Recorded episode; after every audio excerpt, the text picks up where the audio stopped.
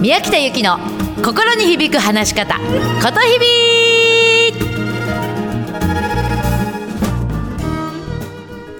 おはようございます。ことひびの宮北由紀です。9月26日木曜日です。えー、ことひびとは言葉が響くと書きますよ。ぜひ今日も自分の心に響く言葉で話をしてくださいね。えー、ぜひですね、私のメールマガジンにも登録をしてください。平日毎日お昼に流れます。えー、ことひび通信、もしくはメルマガ宮北。えー、こちらで登録してください。いろんな話を毎日毎日載せてますので、ぜひご登録お願いいたします。あ、そうだそうだ。今ね、ちょうど登録してくれた人はね、緊張せず自信を持って話せる7つのポイントっていうメールセミナーをね無料でお届けしてんの。そうだそうだ。ぜひちょっとうちのホームページ見てみて。うん。宮北とか、えー、ことひびとかで検索すると多分出てくるから、ぜひこれ無料でメールレッスン、7日のメールレッスンなので、ぜひご登録してみてくだ、登録をしてみてください。はい。さあですね、今日は、これもね、多分、えっと、セミナーとか講演を多くやってる人からのお便りだね。えっとね、ちょっと読みますね。えー、今度、セミナーをします。わかりやすい内容の組み立て方、時間配分はありますか？えー、よく後半になると時間がなくなっちゃって、あの、すごくはしょっちゃってる自分がいます。みたいな。そんなお便りをいただきましたね。ありがとうございます。これね、あの、お伝えしますね。えっ、と、まず、えっ、とね、皆さんなんか円かけます。あの、紙に丸を書いてください。丸点の丸。丸を書いてもらって、それを4等分に割ってもらいたいんですね。10時を、10時を切って4等分割ってもらいたいんです。で、配分、時間配分をするときに、この丸が1時間です。で、4等分しますよね。そうすると扇形というかになるじゃないですか。この扇形が15分になりますよね。一つのコンテンツを15分っていうふうに思ってください。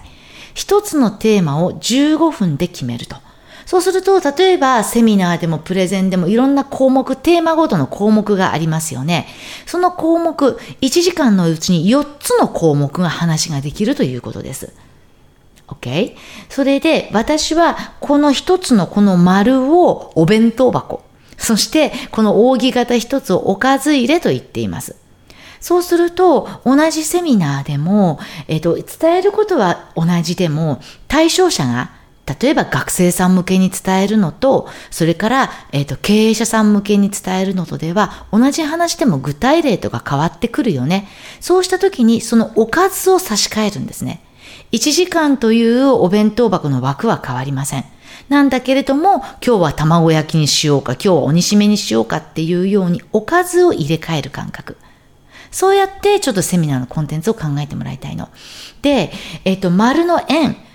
えっと、この、例えば、えっと、丸で4つのテーマを話しますよね。そうしたときに4つのテーマ、最終、一番最終的に何を得てもらいたいかっていうのが、これが私は大ゴールと言っています。それに対して4つのおかず入れが小ゴール、小さなゴールです。で、この小さなゴールっていうのは、ちゃんと大ゴールに向かって一つ一つ階段を上がってってもらいたいのね。ちゃんとこの3つとか4つの階段を上がった先に大ゴールに行きつけますか？ということなの。そうやってコンテンツセミナーとか、えー、講演のコンテンツを考えてみてください。うん。だからちゃんと大ゴールから逆算して小ゴールを組み立てるっていうことだよ。OK? うん。大丈夫かな？今な、なかなかね、この音だと分かりづらいのでね、あれなんだけれども、ちょっと皆さんついてこれてますでしょうか。でね、ちょっとこれも専門的な話なんだけれども、セミナーをね、もしこの中でやる人がいたら、絶対、絶対守ってもらいたいことが私2つあるって言ってるのね。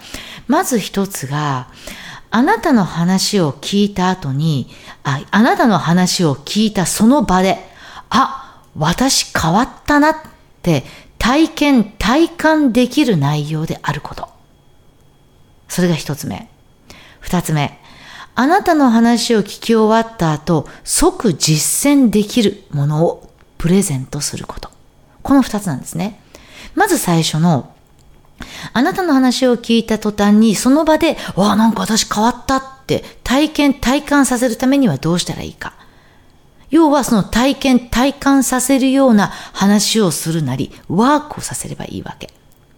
ただ、ベラベラベラベラベラベラベラベラ一方的に話すだけでは、人は行動してくれないのね。なんだけれども、そこでじゃあちょっとこれを書き出してみましょうとか、二人一組でワークをしてみましょうとか、そういう実践が入るとなおいいんだ。で、もしそれができなくても、体験、体感したような気にさせればいいわけ。じゃあそのためにはどうしたらいいか。あなた自身の体験話をしてください。そうすると本人も、ああ、それ私もよくあるあるって自分も体験したような気持ちになるから。いい？これは時間関係ないよ。たとえ15分のセミナーでもこれは入れてもらいたいんです。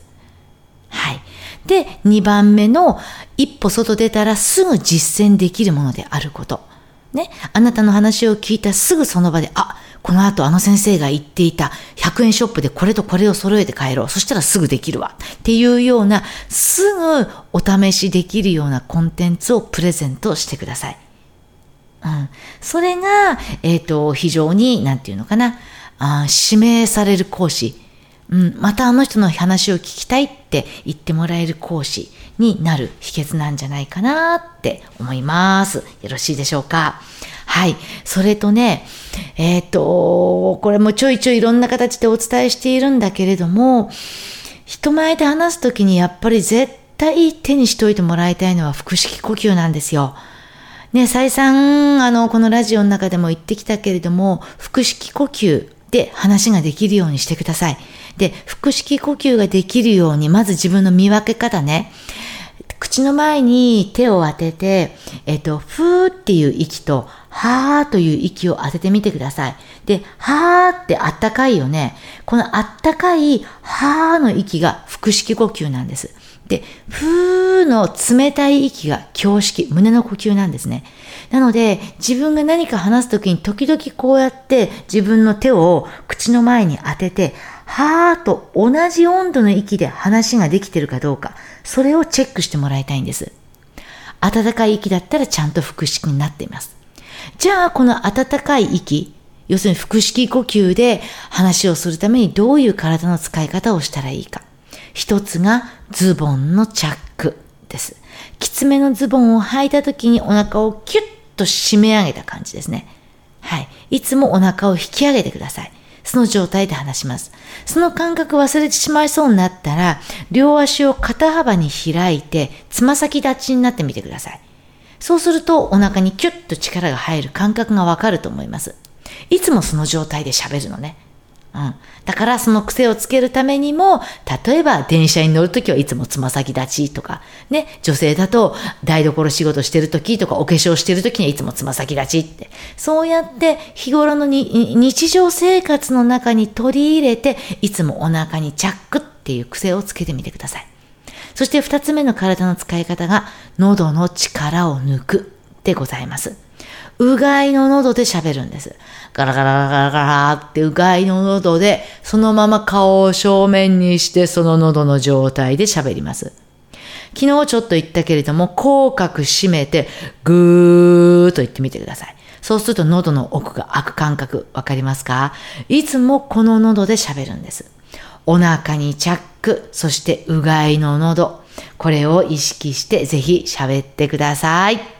これはね、私、あさってから、あし、明日、明日、あさってか、からシンガポールで、あの、セミナーしてきますけれども、シンガポールでもこのスキルはお話をしてきます。もう世界共通だからね。で、結局これがしっかりできると、落ち着いて喋れる。結局、信頼関係が築けるんですよ。ああ、あの人の話信頼できるなって思ってもらえるんですね。なぜならば、堂々と見えるから。よくもう堂々と自信があるように見えない。どうしてもこう、あなんていうのかな、焦ってるように見えちゃう人はね、あの、スキルを高めることももちろん大切なんだけれども、この呼吸を意識して、本当にドンと腹据えるだけでも、しっかり、しっかり話ができるし、堂々と見えるからね。ぜひそんなことをやってみてください。はい。さあ、それでは今日の一曲ですね。今日のイメージ湧くよ。えー、NHK の連続テレビ小説、はい。で、春よ来いって思ってますか？これはね、NHK のね、あの、連続テレビ小説の70周年記念で橋田壽賀子さんが初めて、普通さ、連続テレビ小説って半年でサイクルが変わるじゃない？1年もんだったんだよね。はい。だから第1部と第2部で、あの、主人公が変わったりしたんですよ。はい。その時にずっと流れていたユーミンの春よ来い。はい。あの桜吹雪がパーッと舞うね、あの、シーンをぜひ思い出して聞いていただければと思います。はい。それでは今日もですね、うまく話すな、心を込めて話してね。こと日々の宮北ゆきでした。じゃあねまたね